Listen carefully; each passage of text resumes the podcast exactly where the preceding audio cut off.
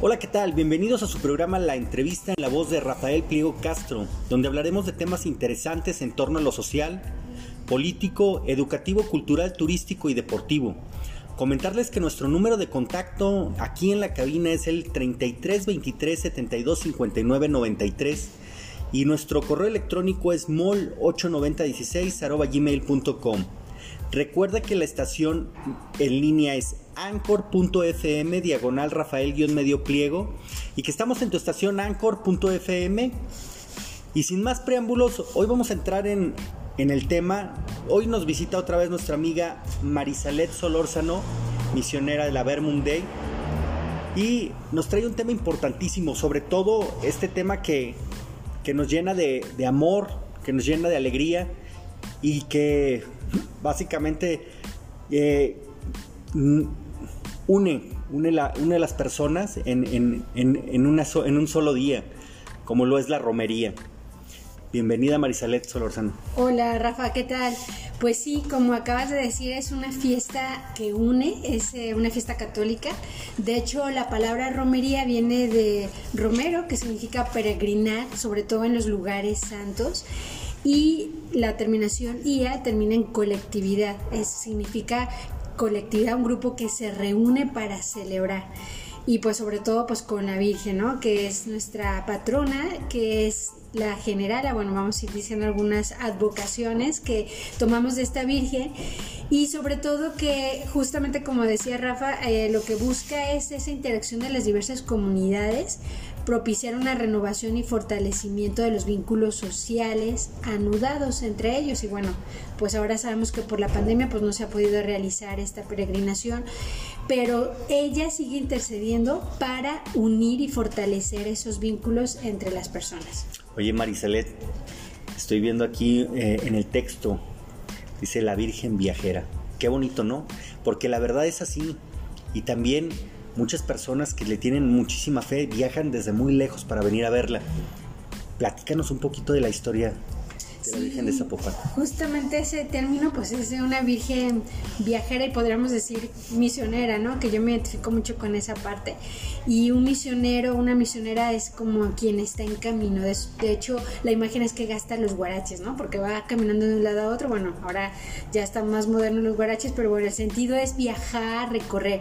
Bueno, resulta que desde hace muchísimos años, en 1530, el fraile, un fraile desde Páscuaro trajo a la imagen y realizó hasta 1734 recorridos y llevaba a la Virgen a recorrer muchos lugares. De hecho, yo tengo la experiencia de como hace 20 años haber también hecho una peregrinación y varias con mi comunidad. Entonces nos juntábamos todos, matrimonios, misioneras, misioneros, laicos de la familia y todos recorriendo hacia este, realizando este recorrido para pedirle a la Virgen pues diferentes cosas, sobre todo en la misión, ¿no? Que nos pudiera fortalecer en la misión y que más gente pudiera encontrarse con Dios. Y bueno, hace poco también me tocó ir con los jóvenes, las últimas que han habido, hicimos una peregrinación con los jóvenes para recorrer con María este camino que nos invita. ¿Cómo, cómo se le da este nombre de la generala? ¿Por qué nace? ¿De dónde nace? Fíjate que en 1911 había una mujer que fue como comandando 300 hombres, o sea, llevó ella un ejército para liberar al pueblo. De alguna manera viene de aquí el nombre de generala, porque María logró que muchos indígenas creyeran en Dios. Entonces, como vemos como la fuerza, no general en el sentido de imposición, de dominación o de poder, sino esa general que con su amor, con su ternura, que de hecho yo la experiencia que he tenido con María ha sido así, una mujer cercana, sencilla, incluso, bueno, yo antes la tenía así como en imágenes, ¿no? Solo el cuadro, el bulto o la imagen, ¿no? Pero resulta que ella también es nuestra compañera de camino, por eso no vamos solos, nos, de hecho nos dice la Virgen de Guadalupe, ¿verdad? No temas, no estoy yo aquí que soy tu madre. Experimentar a esta mujer que está viva, de cierta manera, o sea, pues está entre nosotros porque Jesús dijo, ¿verdad? Aquí tienen a su madre, entonces nos la deja y por eso de ahí viene el nombre de general. Oye, pero le han dado algunos otros nombres, ¿no? A la Virgen de Zapopan. ¿Cómo, cómo está eso? Sí, fíjate que también le llaman la Señora de la Expectación la Virgen de Zapopan, la Virgen encinta, la Reina y Madre de Jalisco y la Estrella de la Evangelización. Y yo, yo agregaba así, pues la Madre y la Virgen de la Paz, ¿no? Ahora que estamos con Rafa compartiendo esto de cultura de paz, pues también es otra advocación de María. Porque, ¿qué hace una madre? Una madre reúne, convoca, una madre genera paz, tranquilidad en los hijos. Cuando la mamá está, el papá está, hay seguridad, hay confianza y por eso la presencia de María viene a generar todo esto en nuestro corazón. Y bueno, son como nombres que se le da, pero sabemos que es la misma, es una sola, María, pues la Madre de Jesús. Oye, eh, un poquito sobre el atuendo regularmente eh, lleva un vestido azul, ¿es correcto? Sí, justamente eh, en la, parte artística eh, el color preferido que utilizan para María es el azul. Y el azul significa el color del cielo y simboliza a María como reina del universo. Entonces por eso vemos que en muchas advocaciones María lleva su vestido azul, que de hecho es mi color favorito, y es el momento pues de ahí de conectarnos con el cielo, por decir este, voy con este vestido azul, nos dice María, pero para que conectes con el cielo, pero el cielo no está afuera. Sabemos que el cielo no es cuando nos moramos, sino aquí y ahora, en el presente, cuando dejas, como hemos dicho en las diferentes entrevistas, que esa paz que llevas por dentro te nutra y te llene de vida. Y he notado que en algunas, eh, bueno, cuando todavía estaba, antes de llegar a la romería virtual, eh, bueno, cuando todavía se asistía eh, presencialmente, luego cada año la vestían de diferentes atuendos, ¿no? Y eso se da a razón de qué?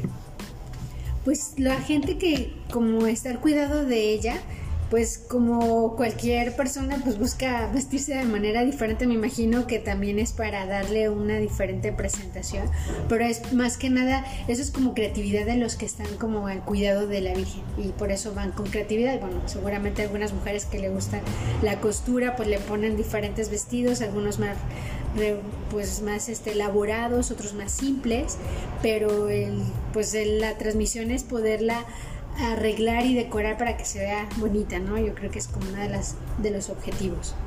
¿Cómo se le da este nombre de Madre de la Paz? Madre de la Paz es, bueno, esa más que nada la sacaba yo como reflexión, no se le da tanto a la Virgen de Zapopan, pero yo pensando ahora por la pandemia, y por tantas situaciones de, pues, de angustia y de sufrimiento que seguramente muchos de nosotros, de los que nos están escuchando, han pedido por diferentes situaciones. De hecho, por eso la Virgen de Zapopan llega a tener tanta fuerza en el pueblo jalisciense, ¿no? Y en Zapopan y en todos los lugares de Guadalajara, porque ella es quien para tempestades, epidemias. Eh, hay un milagro que hace con alguien que tiene un accidente con rayos y sobre todo es para la prevención de cualquier mal. Entonces, de alguna forma, pues la gente tiene esa como esperanza María de que ella interceda para hacer cambios en la vida. Por eso la paz, como bien hemos dicho, no es solo de fuera, sino por eso conectar con María desde dentro, pues nos genera esa actitud de paz. Oye, qué importante es esto. Fíjate que yo he notado eh, este fenómeno cada año que llega la romería. Unos días antes o el, o el mero día, eh, por allá por la Villa Maicera y algunas otras zonas de Zapopan llueve. Y este fenómeno es muy bonito porque aparte de que, pues precisamente muchos le tienen una fe tremenda precisamente por las cosechas y todo ese tipo de detalles. Y sobre todo porque ha ayudado muchas, ha, hecho muchos milagros, ¿no? Además de todo eso, creo que Zapopan es uno de los municipios más grandes y que genera una importante, um, pues un, importante presupuesto económico que mueve prácticamente a toda la gente, sobre todo en la parte de, la reproducción del maíz como tal. Este, ¿cómo, cómo es que, la gente se traslada, verdad? Tanto de delegaciones que corresponden a Zapopan, es decir, por ejemplo, Tesistán, y luego se, van directo a la basílica y hacen sus recorridos, se hacen sus mandas y están ahí siempre al pendiente de poderle brindar el tiempo y la atención. Qué padre sería volver a esta realidad, ¿no? Presencial y además de volver a la realidad presencial, pues poder este, tenerla ahí, ¿no? Ya no de manera virtual. La verdad es que esta tradición es muy bonita. Platícanos un poquito o, o, engloba un poquito de toda la tradición que, que tiene la Virgen hace con las personas de fe. Sí, yo creo que esta parte es muy importante de cómo hacerlo presencial y bueno, es verdad que ahorita mm, lamentablemente por toda esta situación pues estamos en línea, virtual y uno quisiera pues ver, de hecho pues eso lo experimentamos con nuestras familias, ¿no? Reunirnos, nosotros en comunidad ya también queremos volvernos a reunir, algunos son virtuales, otros presenciales, pero lo más importante es que tú experimentes donde quiera que estés, que está ahí María contigo y sobre todo que lo que más quiere es actuar a través de tu vida. De hecho, yo, algo que si tú me preguntas qué experiencia yo tengo de María, yo pienso y la he experimentado por lo que hemos visto que tuvo en la infancia de Jesús, fue una mujer que impulsa y promueve. Si ustedes se recuerdan, fue una adolescente cuando tiene esa misión de ser la madre de Dios y no teme salir y emprender caminos y abrir puertas y hacer cosas que ella jamás en su edad se lo hubiera imaginado, ser madre y luego tener que enfrentar tanto retos, ¿no? Entonces, eh, de alguna manera vemos a María como esta mujer que incluso en la vida de Jesús impulsa y promueve. A mí me encanta contemplar esta imagen porque normalmente, no sé si les pasa, a mí me pasaba que yo la veía solo así como agachadita, muy seriecita, calladita y así como que no hiciera mucho ruido, ¿verdad? Pero si la vemos en la vida es una mujer que impulsa y promueve, o sea, en, el, en, los primeros milagros de Jesús, ella es la que le dice, hijo, ya llegó, ya hace el primer milagro, ¿no? En las bodas de Caná. Y Jesús le dice, madre, pero pues todavía no ha llegado mi hora, ¿no? Y ella ya lo lanza en el primer milagro y también le deja campo abierto cuando se va a su misión y también lo respeta en el momento de la pasión, cuánto sufrimiento ve esta mujer, ¿no?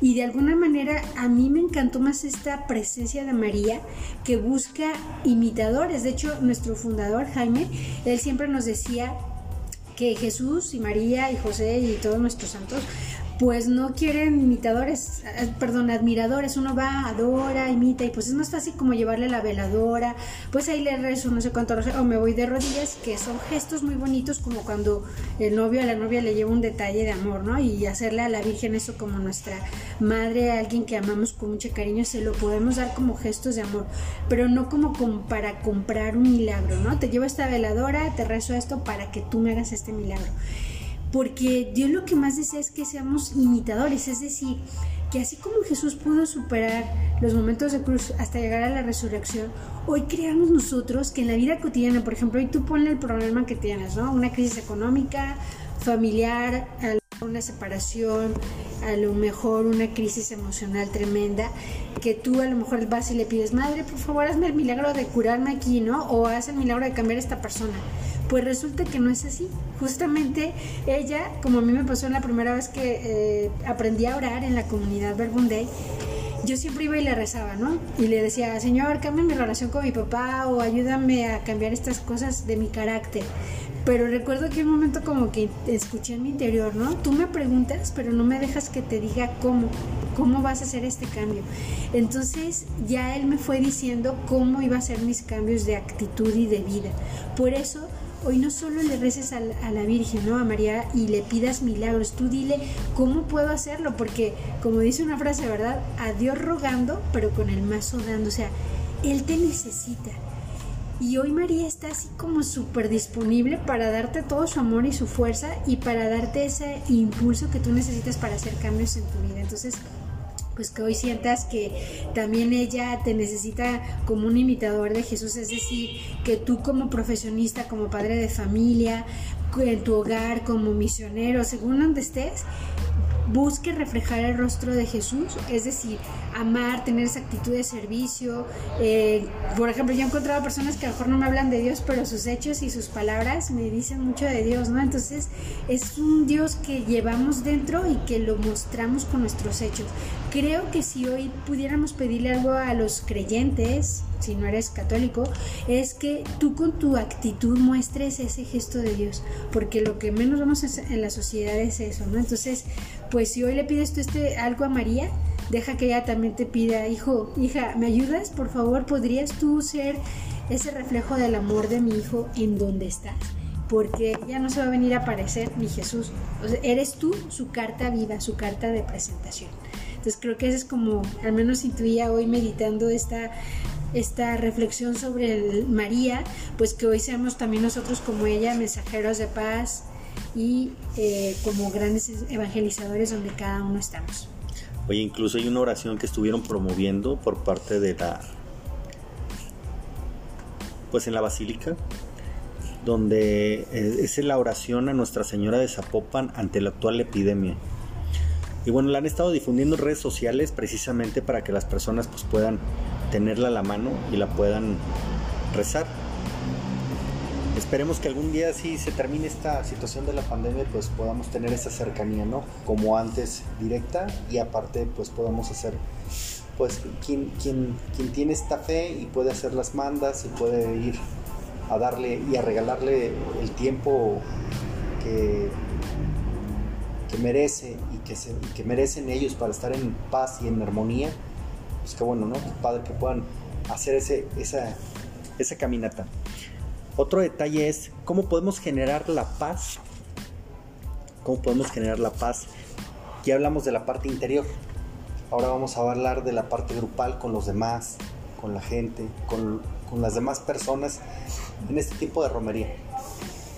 Pues sería, pues, por ejemplo, cuando nosotros íbamos, había diferentes comunidades o grupos y de alguna forma, pues, acercarnos y tener un momento de cercanía y de diálogo, ¿no? De hecho, nos tocó, bueno, yo cuando lo hacía caminando era con familias sobre todo, que estaban por ahí cerquita y saludarles, preguntarles cómo están. Creo que son pequeños gestos de amor donde podemos ir en el camino, en el recorrido, interactuando con las personas. Claro, eso era cuando era presencial, ¿verdad? Hoy, ¿cómo podría ser? Creo que de alguna forma todo nos ha llevado a usar estos medios de comunicación, las redes.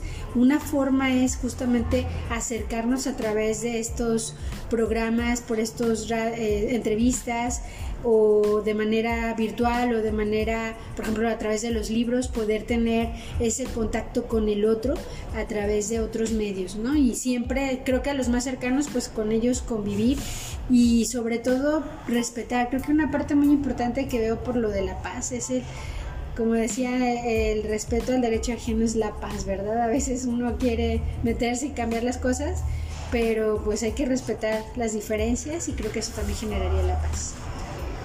Bien, José, nos estamos cerrando con un muy buen, muy buen mensaje. ¿eh? La verdad es que este, en estos tiempos y sobre todo en este tiempo donde la romería es un evento súper importante, cerramos con este bonito mensaje.